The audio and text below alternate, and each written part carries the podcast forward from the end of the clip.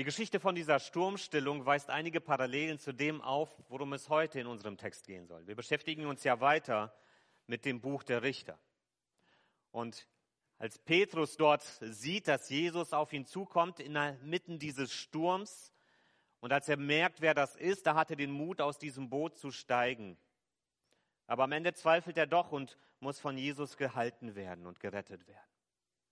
Wir werden uns heute mit einem Mann beschäftigen, der auch von ganz vielen Zweifeln geplagt war, der nicht genau wusste, wer da auf ihn zugekommen ist und wer da mit ihm redet, wer ihn da beruft und beauftragt und der immer wieder auch genauso wie Petrus von Zweifeln geplagt worden ist. Ich habe ja dieses letzte Mal schon ein paar Bilder mitgebracht ähm, von, von den Richtern, quasi mit Popkultur-Anspielungen, äh, wie man sie vielleicht heute auch wiederfinden würde. Da war Superman dabei für Othniel und James Bond für Ehud. Ich habe heute auch ein Bild mitgebracht, um mal einen kleinen Hinweis zu geben. Äh, das hat mich sofort, als ich diesen Text gelesen habe über diesen Richter, hat mich sofort auch an diese Szene aus einem Film erinnert. Vielleicht kennt ihr das. Das ist äh, nicht ein, also es ist kein Bild aus einer Gemeindeleitungssitzung, wo Uli dann vor mir steht äh, und mit mir redet, auch von das von den Größenverhältnissen vielleicht passen würde, äh, sondern das ist eine Szene aus dem kleinen Hobbit. Vielleicht habt ihr den gesehen. Äh, da ist Bilbo Beutlin und da ist Gandalf. Und Gandalf kommt zu Bilbo und äh, gibt ihm, möchte ihn mitnehmen auf eine Reise und beauftragt ihn, eine Aufgabe zu erledigen. Und Bilbo sucht die ganze Zeit Ausreden und hat keine Lust, sich auf diese Reise zu begeben. Äh, und das ist im Grunde das, was mich sehr stark erinnert hat an das, worum es auch heute gehen soll in unserem Richtertext, weil das eine ganz ähnliche Situation ist, wie auch in diesem Film auf wunderbar köstliche Weise auch dann dargestellt wird. Wir sind weiter unterwegs in unserer Reihe Total frei und total lost, die Zeit der Richter. Wir schauen uns an, was in dieser Zeit damals passiert ist, als Israel im gelobten Land angekommen ist, aber keinen König hatte.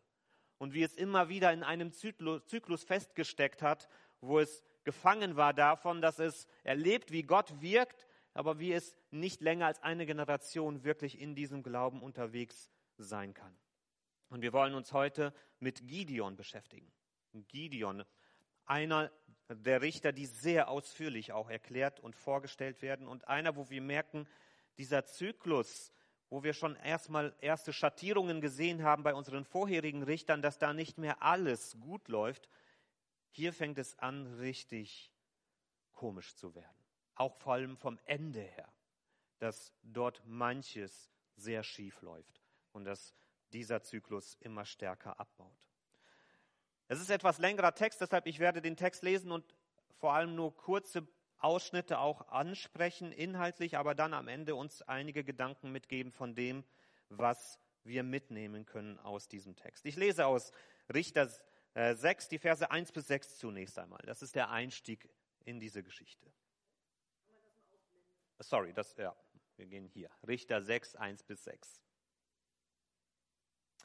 Die Israeliten taten, was in den Augen des Herrn böse war. Da lieferte sie der Herr den Midianitern aus, die sie sieben Jahre lang unterdrückten. Die Midianiter gewannen die Oberhand über Israel. Um sich vor den Midianitern zu schützen, legten die Israeliten Verstecke in den Bergen an. Sie suchten sich Höhlen und Zufluchtsorte. Doch Jahr für Jahr, wenn die Israeliten ihre Felder bestellt hatten, überfielen die Midianiter ihr Land, zusammen mit den Amalekitern und den Beduinen. Sie errichteten ihr Zeltlager und vernichteten die Ernte im ganzen Land bis hinab in die Gegend von Gaza. Sie ließen nichts übrig, was Israel zum Leben brauchte, auch keine Schafe, keine Rinder, keine Esel. Jahr für Jahr kamen sie mit ihren Herden und Zelten. Und wenn sie über das Land herfielen, waren sie so zahlreich wie die Heuschrecken. Weder sie noch ihre Kamele konnte man zählen, so kamen sie ins Land und verwüsteten es. Durch die Überfälle der Midianiter wurden die Israeliten arm und ärmer, da schrien sie zum Herrn um Hilfe. Also, wir sehen hier, wie alles wieder von vorne losgeht. Das, was wir vorher auch schon immer wieder gesehen haben, dass Israel sich abwendet, dass sie tun, was böse ist in den Augen des Herrn. Das passiert jetzt auch hier wieder. Und Gott erweckt die Midianiter. Wer sind die Midianiter? Die Midianiter kommen hier unten aus dem Süden. Hier ist Midian. Und die Amalekiter hatten wir schon gesehen, die sind ungefähr in diesem Bereich unterwegs. Und dann ist wieder also ein Angriff von unten auf das Land Israel. Und das Besondere an den Midianitern ist, wenn man in die Geschichte Israels reinguckt, die Midianiter waren die Nachkommen von Mose, nämlich mit seiner zweiten Frau Ketura. Einer der Sohn, der dort geboren wurde, ähm, ist Midian gewesen. Und daraus entsteht das Volk der Midianiter. Das heißt, es ist im Grunde ein, ein äh, Befreund oder ein Familiennachbarvolk der Israeliten. Aber wir haben auch mehrmals schon gesehen, auch mit Moab und anderen, dass das am Ende keine Rolle mehr spielte. Und hier kommen sie, sie wird beschrieben wie eine Heuschreckenplage. Anknüpfung an Ägypten. Als die Heuschrecken Israel quasi befreit haben, weil sie den Ägyptern zugesetzt haben. Und das eine der Plagen gewesen ist, die am Ende dazu geführt hat, dass das Volk Israel rausgehen durfte. Hier ist es keine Freiheit, sondern Unterdrückung. Die Midianiter werden wie Heuschrecken beschrieben, die über das Land kommen, alles abgrasen, alles abernten, alles wegnehmen und dann wieder wegziehen. Eine Heuschreckenplage. Und hier geht es wirklich an die Existenz Israels. Hier geht es nicht nur darum, dass man nicht mehr frei ist. Hier geht es nicht mehr nur darum, dass man vielleicht Unangenehmlichkeiten durchmachen muss. Hier geht es an die Existenz. Alles, was die Israeliten zum Leben brauchen, wird Jahr für Jahr mehrere Jahre lang vernichtet. Es wird bedrohlich. Was tun die Israeliten? Die Israeliten rufen und schreien zum Herrn um Hilfe. Also wieder dieser Zyklus, den wir schon immer wieder erlebt haben. Israel wird untreu. Es kommt eine Fremdherrschaft hier sieben Jahre lang und Israel klagt zu Gott. Es wird sogar erwähnt, dass es zweimal passiert. In Vers 6, sie klagen und schrien zum Herrn um Hilfe. Und dann in Vers 7 fängt es wieder an und da lese ich jetzt weiter. Die Israeliten schrien wegen der Midianiter zum Herrn um Hilfe. Da schickte der Herr einen Propheten. Der sagte zu den Israeliten, so spricht der Herr, der Gott Israels. Ich habe euch aus Ägypten geführt, aus dem Land der Sklaverei. Ich habe euch aus der Gewalt der Ägypter befreit und aus der Gewalt all eurer Bedrücker. Ich habe sie vor euch vertrieben. Dann habe ich euch ihr Land gegeben. Und ich sage euch, ich bin der Herr, euer Gott. Ihr sollt die Götter der Amoriter nicht verehren, in deren Land ihr jetzt wohnt. Aber ihr habt nicht auf mich gehört. Wenn man jetzt hier aufmerksam diesen Text beobachtet und das vergleicht mit den anderen Texten, merken wir, hier passiert was anderes. Das ist nicht gleich wie vorher. Es ist hier ein Prophet, der auftaucht. Wir hatten vorher mit Barak und Deborah eine Prophetin, die auftaucht, die einzige Prophetin im Richterbuch. Und hier ist es der einzige Prophet im Richterbuch. Und zweimal wird erwähnt, dass Israel zu Gott um Hilfe schreit, aber kein einziges Mal wird hier erwähnt, dass die Israeliten zur Buße umkehren, dass es ihnen leid tut. Es wird nicht gesagt, Herr, wir haben es falsch gemacht, hilf uns, sondern es wird einfach nur gesagt, hilf uns. Wir haben Not, hilf uns. Und es kommt jetzt kein Richter. Deborah war Prophetin und Richterin in einem die dann Barak mit dazu holt. Hier kommt jetzt zunächst mal kein Richter. Und Gideon wird auch nicht von diesem Propheten berufen. Hier ändert sich etwas. Es passiert etwas anderes. Hier kommt dieser Prophet und erinnert das Volk Israel an ihren Anfang in diesem gelobten Land. Und wenn man den Text hier aufmerksam liest, merkt man, dass es ganz viele Ähnlichkeiten zu dem gibt, was der Engel des Herrn in Richter 2 gesagt hatte. Das sind ganz viele Ähnlichkeiten zwischen beiden Texten dass Gott sie daran erinnert, wie er sie aus Ägypten herausgeführt hat. Ich habe euch aus Ägypten geführt. Und er hat gesagt, ihr sollt meinen Bund niemals brechen. Also er sagt halt, ihr sollt die Götter der Amoriter nicht verehren. Und das hatte ihnen vorher auch gesagt. Und er hat sie daran erinnert, ihr habt nicht auf mich gehört und hier genauso, ihr habt nicht auf mich gehört. Ganz viele Ähnlichkeiten zwischen dem, wo der Engel sie, als sie in das Land reinkommen, daran erinnert und als sie es erobert haben, ihr sollt diesen Bund mit mir halten, sonst wird es nicht gut gehen. Und hier passiert wieder jetzt ein Prophet, der das Gleiche nochmal in Erinnerung ruft. Damals, als der Engel das gesagt hat, haben die Israeliten gesagt, wir wollen diesen Bund mit dir halten. Wir wollen das machen. Hier wird nichts davon berichtet. Hier merken wir, da ist keine Reaktion des Volkes. Wir wissen nicht, wie sie mit diesem Aufruf des Propheten umgegangen sind. Wir erleben das immer wieder in der Geschichte Israels, dass die Propheten scheinbar ohne Erfolg unterwegs sind. Dass sie predigen, aber dass keiner das ernst nimmt. Und eventuell ist das hier genauso auch passiert. Und das zeichnet sich dann später auch im Verlauf des Textes, dass da eine Menge schon so schief gegangen ist, dass da nicht mehr viel zu retten ist. Also,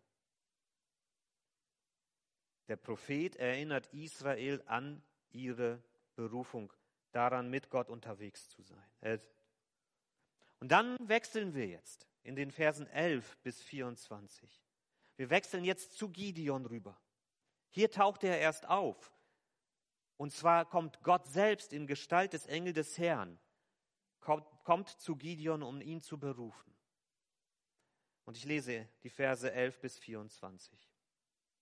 Der Engel des Herrn kam und setzte sich unter die Terebinte bei Ophra. Sie gehörte Joasch, einem Nachkommen des Abieser. Sein Sohn Gideon war gerade dabei, in der Kälte Weizen zu dreschen. Er wollte das Korn in Sicherheit bringen, bevor die Midianiter es rauben konnten. Da erschien ihm der Engel des Herrn und sagte zu ihm, der Herr ist mit dir, du starker Kriegsheld. Gideon fragte nach, wie meinst du das, mein Herr? Wenn der Herr mit uns ist, warum passiert uns das alles? Wo sind all seine Wundertaten geblieben, von denen uns unsere Väter erzählt haben? Sagten sie nicht, der Herr hat uns aus Ägypten geführt? Doch jetzt lässt uns der Herr im Stich.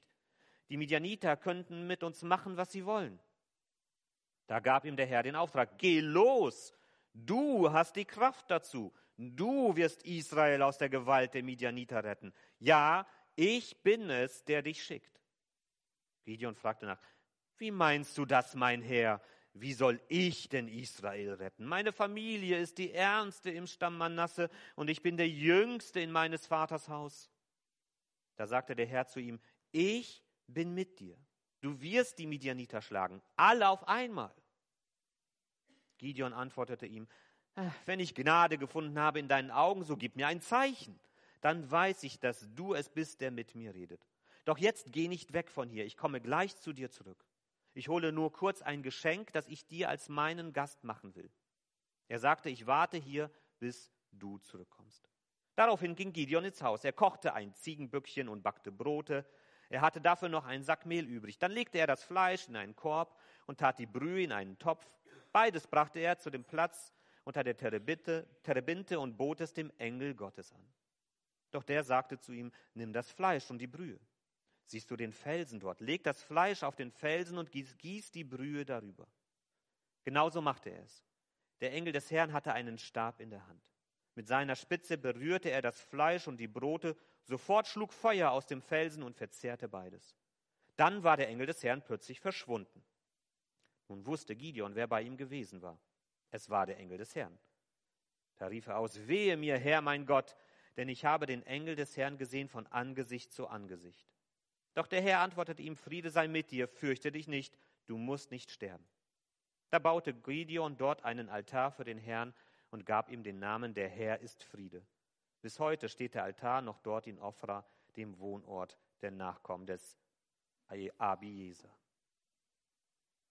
Der Engel des Herrn, der hier für die Gegenwart Gottes selbst steht, kommt zu Gideon. Das erinnert eben an diese Szene in Richter 2, wo der Engel des Herrn zu den Israeliten gekommen ist, der ihnen Mut gemacht hat, an ihm festzuhalten damals, der auch anderen erschienen ist, unter anderem Josua bei der Eroberung des Landes, der immer wieder an Schlüsselpositionen kommt, der zu Mose gekommen ist, um Mose zu berufen. Immer wieder kommt Gott in der Gestalt des Engels des Herrn, um Menschen zu berufen. So macht er das auch hier der einzige Richter, von dem wir wissen, wie er von Gott selbst berufen wird. Aber wir sehen hier, wenn man das liest, auch wieder eine Berufungsgeschichte mit Komplikationen. Ähnlich wie bei Barak. Bei Barak sagt Deborah, du bist von Gott berufen, das zu erledigen. Und er sagt, ich gehe nur dann, wenn du auch gehst. Hier kommt Gott selber zu Gideon und Gideon sagt, puh, oh, ich weiß nicht, bist du sicher? Und das Faszinierende ist, wie Gott hier mit ihm redet. Drei feste Zusagen hört Gideon. Der Herr ist mit dir, du starker Kriegsheld. Wer würde das nicht gerne hören? Und Gideon sagt, ja, wenn er so wirklich bei mir ist, wo war er denn bisher? Hat sich nicht wirklich gezeigt. Und dann sagt Gott nochmal zu ihm, geh los, du hast die Kraft dazu. Du wirst Israel aus der Gewalt der Midianiter retten. Ich bin es, der dich schickt. Ja, mich, puh, wirklich? Ich bin dazu gar nicht in der Lage. Ich kann das gar nicht. Noch einmal sagt Gott, ich bin mit dir. Ich bin mit dir. Du wirst die Midianiter schlagen, alle auf einmal. Und das ist genau diese Szene, die mich an dieses Bild eben erinnert, was ich am Anfang gezeigt habe. Wo Gandalf, der in der Mythologie von Tolkien eben auch sowas ist wie ein Engel, zu Bilbo kommt, um ihn für eine große Aufgabe zu berufen und Bilbo sagt, oh, ich habe, weiß gar nicht, ich habe hier noch ein zweites Frühstück, was vor mir liegt, ich bin noch gar nicht so richtig bereit und eigentlich war ich noch nie außerhalb des Landes und der auch Aufred, Ausreden aus, auf Ausreden auch türmt. Gideon steht hier dem Engel Gottes gegenüber, der ihm feste Zusagen macht, der ihn beruft, der ihm die Kraft Gottes selbst zusichert und Gideon hat nur Ausflüchte. Kein Glauben, kein Vertrauen, keinen Mut. Nachdem Gott ihn das dritte Mal berufen hat, bittet er ihn um ein Zeichen. Also wenn du es wirklich bist, dann gib mir ein Zeichen. Und das wird sich durch das Leben von Gideon durchziehen. Dass er immer eine Bestätigung braucht, bevor er bereit ist, den nächsten Schritt zu tun. Und dann lässt er den Engel stehen. Stellt euch mal vor, hier klingt das so schön. Er ging ins Haus, er kochte ein Ziegenböckchen, backte Brote. Das hat Stunden gedauert. Stundenlang lässt Gideon hier Gott selber unter dieser Terebinte sitzen bis er wiederkommt, um ihm ein Essen zu machen. Ich meine, auf der einen Seite ist das ein Stück Gastfreundschaft, die damals üblich gewesen ist. Und auf der anderen Seite wäre das für uns sehr komisch.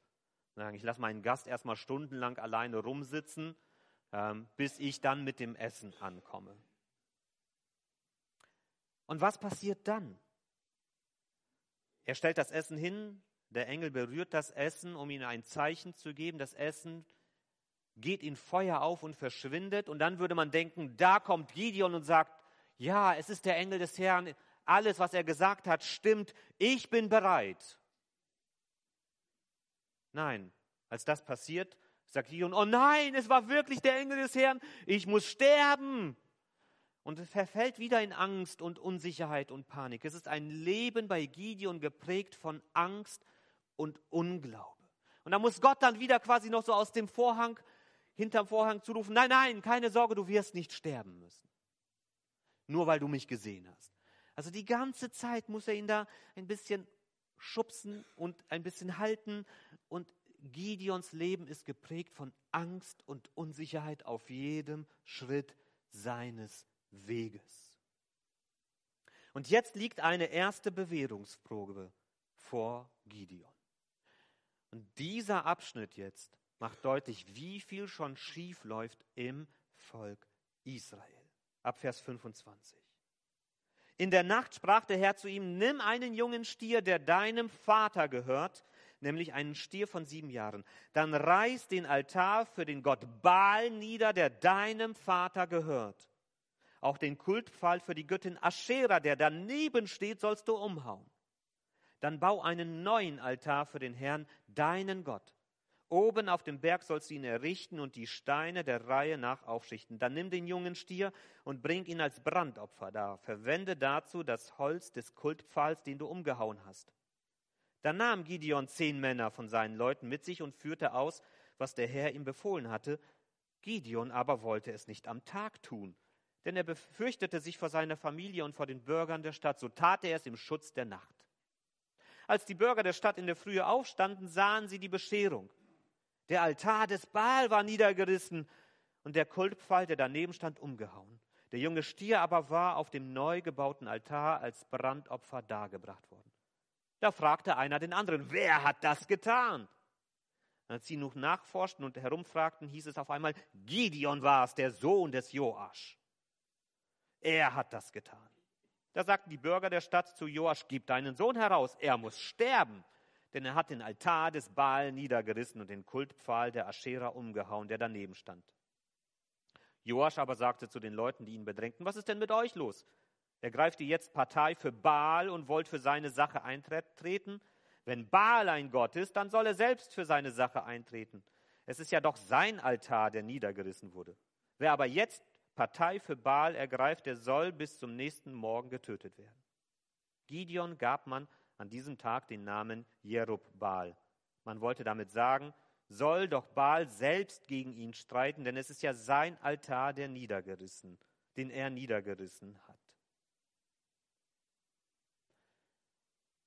Israel stand immer wieder vor der Herausforderung, dass es sich auf diese fremden Götter eingelassen hat, der Völker, die um sie herum leben. Und hier in dieser Szene sehen wir, das ist nicht nur etwas, was um sie herum passiert. Das ist etwas, was mitten im Volk geschieht. Der Vater von Gideon ist ein Baalspriester und hat einen Altar. Gideon ist jeden Tag im Umfeld dieses Götzenaltars wach geworden. Mitten im Volk ist dieser Götzendienst angekommen. Und es ist nicht nur ein Götze, es sind zwei, Baal und Aschera. Und Gideons Vater ist ein Priester für diese Götzen. Wir merken, das hat so tief reingesickert in das Volk Israel, dass sie sich nicht nur um das beteiligen, was die anderen tun, sie haben es übernommen. Sie haben das in ihr Herz hineingelassen, in ihre Mitte, in ihre Familien, in ihre Häuser. Sie stellen selber diese Altäre auf. Und sie sind selber Götzenpriester geworden. Sogar die Familie dieses Richters ist davon betroffen. Und jetzt hat Gideon eine erste Bewährungsprobe. Er muss erst einmal zu Hause aufräumen. Er muss erst mal zu Hause befreien, bevor er in der Lage ist, den Rest des Volkes zu befreien. Wenn man nicht mal zu Hause aufräumen kann, wenn man nicht zu Hause auch eine Klarheit in dem hat, wo man eigentlich steht, wie will man dann nach draußen gehen? Aber hier zeigt sich auch wieder Gideons Charakter. Wo ist er unterwegs? Im Schutz der Nacht.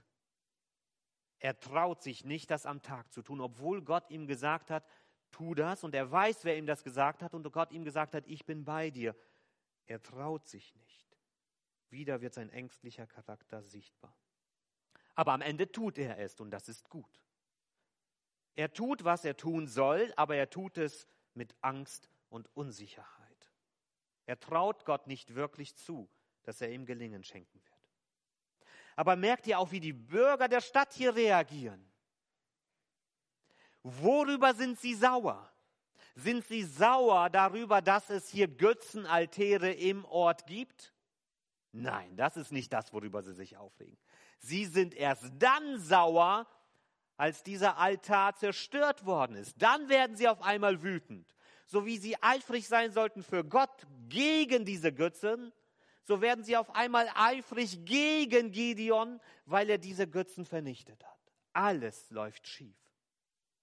Die Israeliten sind so tief darin gefangen, dass sie erst dann emotional und aufgeregt reagieren, wenn die Götzen vernichtet worden sind. Nicht, dass es diese Götzen überhaupt gibt. Was für ein Zustand. Wo sind wir angekommen in diesem Volk nach diesen drei, vier Generationen? Es ist sichtbar, wie tief und tief auch diese Untreue sich im Volk verankert hat. Wie soll man da wieder rauskommen? Der Weg dazu ist das, was die erste Bewährungsprobe dargestellt hat. Nur das ist überhaupt eine Chance. Aber ich möchte mit uns Bevor wir später dann die nächsten Male uns angucken, wie Gideon dann auch wirklich seinem Auftrag auch in der breiteren Hinsicht treu wird, uns ganz genau angucken, was nehmen wir aus dieser Berufungsgeschichte mit, die so kompliziert ist, die so unklar ist, die so anders ist als das, was wir vorher gesehen haben. Das eine, was wir hier immer wieder sehen, ist, wie können, was können wir über Gottes Treue lernen? Wir haben gelernt, Gott bleibt treu seinem Volk, auch wenn es ihm untreu ist. Auf jeden Fall. Wir haben gesehen, dass ähm, Gott immer wieder bereit ist, sich auf die Israeliten auch einzulassen. Aber wir sehen hier auch, diese Abweichung vom Zyklus macht auch was deutlich. Und zwar das Erste, was wir lernen können. Gott ist treu, aber er ist nicht treu doof. Gott ist treu, aber er ist nicht treu doof. Wir können mit Gott keine Spielchen spielen. Die Israeliten haben gelernt, oh ja, da kommen die Unterdrücker, oh Gott, rette uns. Und dann wird Gott kommen und dann wird er uns retten, uns 40 Jahre schenken. Und dann vergessen wir das und dann passiert wieder etwas und dann rufen wir wieder, oh Gott, jetzt brauchen wir wieder deine Hilfe, rette uns. Du wirst es ja machen, weil du hast es uns ja sowieso zugesagt. Wenn wir so über Gott denken, dann haben wir ein sehr kleines Bild von Gott.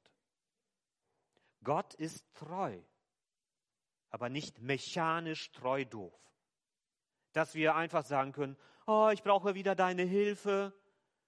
Ob ich nun was in meinem Leben ändere, ob ich verstanden habe, wo das Problem eigentlich liegt, ob ich bereit bin, auch an die tiefen Probleme meines Lebens wirklich mit ihm anzusehen, ob ich wirklich bereit bin, mich auf diesen Gott, den ich um Hilfe bitte, einzulassen.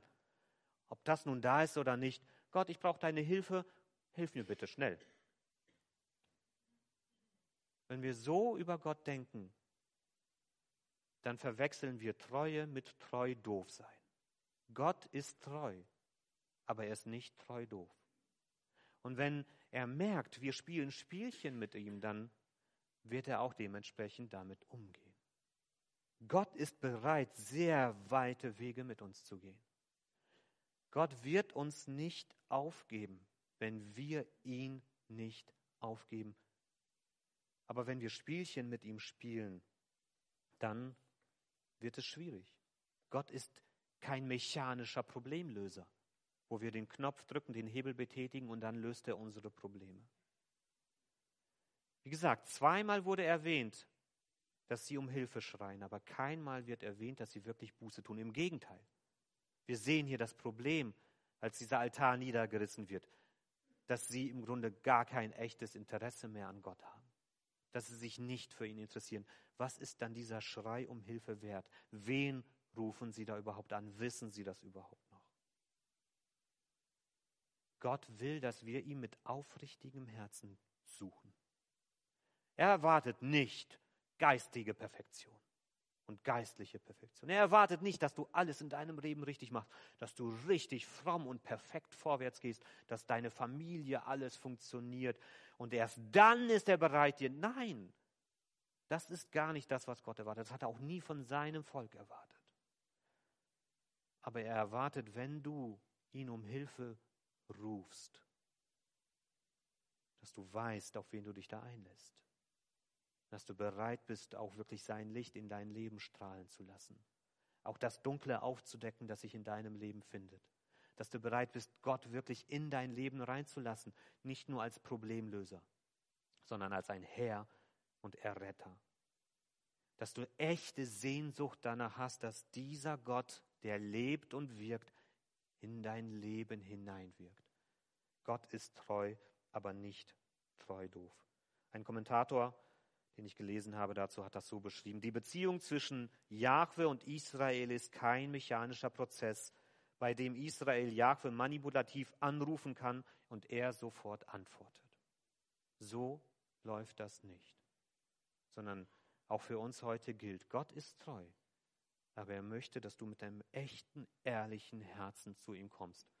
Und dann hält er auch zu dir und dann ist er bereit, wirklich auch mit seiner ganzen Kraft an deiner Seite zu stehen. Das Zweite, was wir sehen können, ist, Gott beruft keine eierlegenden Wollmilchsäule, Säue, sondern Menschen mit bestimmten Gaben für bestimmte Aufgaben. Gott beruft keine eierlegenden Wollmilchsäue. Menschen, die alles tun können. Keiner der Richter war einer, der alles tun konnte, sondern es gab immer auch Sachen, die sie besser konnten als andere. Und hier wird das sehr deutlich. Hier ist ein Prophet da, hier ist der Engel des Herrn da, hier ist Gideon da. Verschiedene Personen mit verschiedenen Aufgaben. Das haben wir schon beim letzten Mal gesehen mit Deborah, Barak und Jael. Eine Arbeitsteilung. Und das ist genau das, was Gott sich auch für uns wünscht. Das macht er auch im Neuen Testament deutlich. Keiner von uns muss alles leisten, muss alles tun, alles alleine machen. Deine Begrenzungen, wie ich das schon mehrmals betont habe, sind kein Grund zu sagen, ich bin nicht bereit dafür, mich in den Dienst Gottes zu stellen, mich gebrauchen zu lassen. Weil deine Begrenzungen sind die Freiräume dafür, dass andere bewirken können. Im Neuen Testament in Epheser 4 lesen wir, und er selbst hat jedem eine besondere Gabe geschenkt. Die einen hat er zu Aposteln gemacht, andere zu Propheten oder zu Verkündern der guten Nachricht, wieder andere zu Hirten oder Lehrer, deren Aufgabe es ist, die Heiligen für ihren Dienst zu schulen. So soll der Leib von Christus aufgebaut werden. Das ist nicht eine Person, die das hier alles machen soll, sondern es sind viele verschiedene Personen mit ganz verschiedenen Gaben und Fähigkeiten. Du wirst gebraucht mit deinen Stärken und deinen Schwächen, mit deinen Fähigkeiten und Begrenzungen. Gott hat einen Raum für dich. Und du darfst entdecken, welchen Raum er für dich hat, wenn du bereit bist, danach zu fragen. Und eine Möglichkeit dafür sind Gabentests. Ich habe hier mal zwei rausgesucht, die kann man aufrufen und dann kann man das einfach mal durchgehen und zu gucken, das ist keine perfekte Orientierungshilfe, es ist nur ein Ansatzpunkt, um mal ins Nachdenken zu kommen, wenn ich mich noch nie damit beschäftigt habe, wo könnte Gott mich überhaupt gebrauchen? Gibt es etwas, wo er was für mich sieht? Was sind meine Fähigkeiten und Möglichkeiten?